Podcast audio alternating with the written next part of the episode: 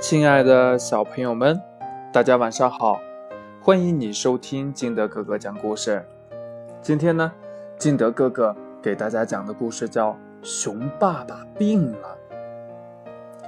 话说，这熊爸爸是森林里公认的大力士，也是森林里公认的好爸爸。每天呢，熊爸爸都会带着他的熊宝宝们出来找东西吃。瞧。他脖子上跨坐着一个熊宝宝，左臂抱着一个，两边肩膀上各坐着一个，背上还背着一个。每一次出来，熊宝宝们都兴高采烈，闹着要熊爸爸掏蜂窝，闹着要熊爸爸掰一大筐的玉米棒子，闹着要熊爸爸摘蘑菇。在他们眼里，熊爸爸。可是无所不能的大力士。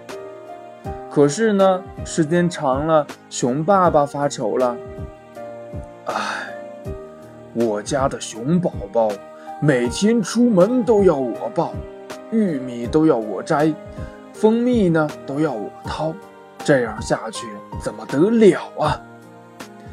松鼠妈妈知道了熊爸爸的烦恼后，悄悄地给他出了个主意。第二天呢？熊宝宝们等着爸爸来催他们起床，可是爸爸怎么还不来呀？熊宝宝们跑到爸爸的床边一看，咦，爸爸怎么还躺在床上呢？熊爸爸有气无力地说：“宝贝们，爸爸生病了，不能带你们出去找东西吃了。”呀。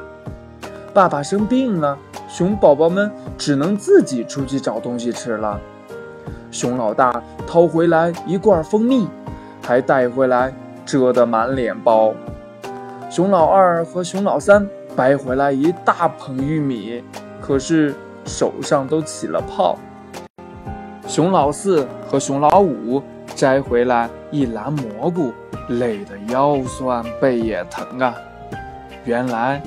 爸爸以前都那么辛苦，熊宝宝们围到爸爸身边，把找回来的东西递给爸爸吃。熊爸爸幸福地笑了。第二天，熊爸爸病好了，又带着宝宝们出门了。可这一次，谁也不要爸爸抱了，而是一个跟着一个自己走路。他们都要帮爸爸一起干活呢。瞧着这一大家子，松鼠妈妈高兴地笑了。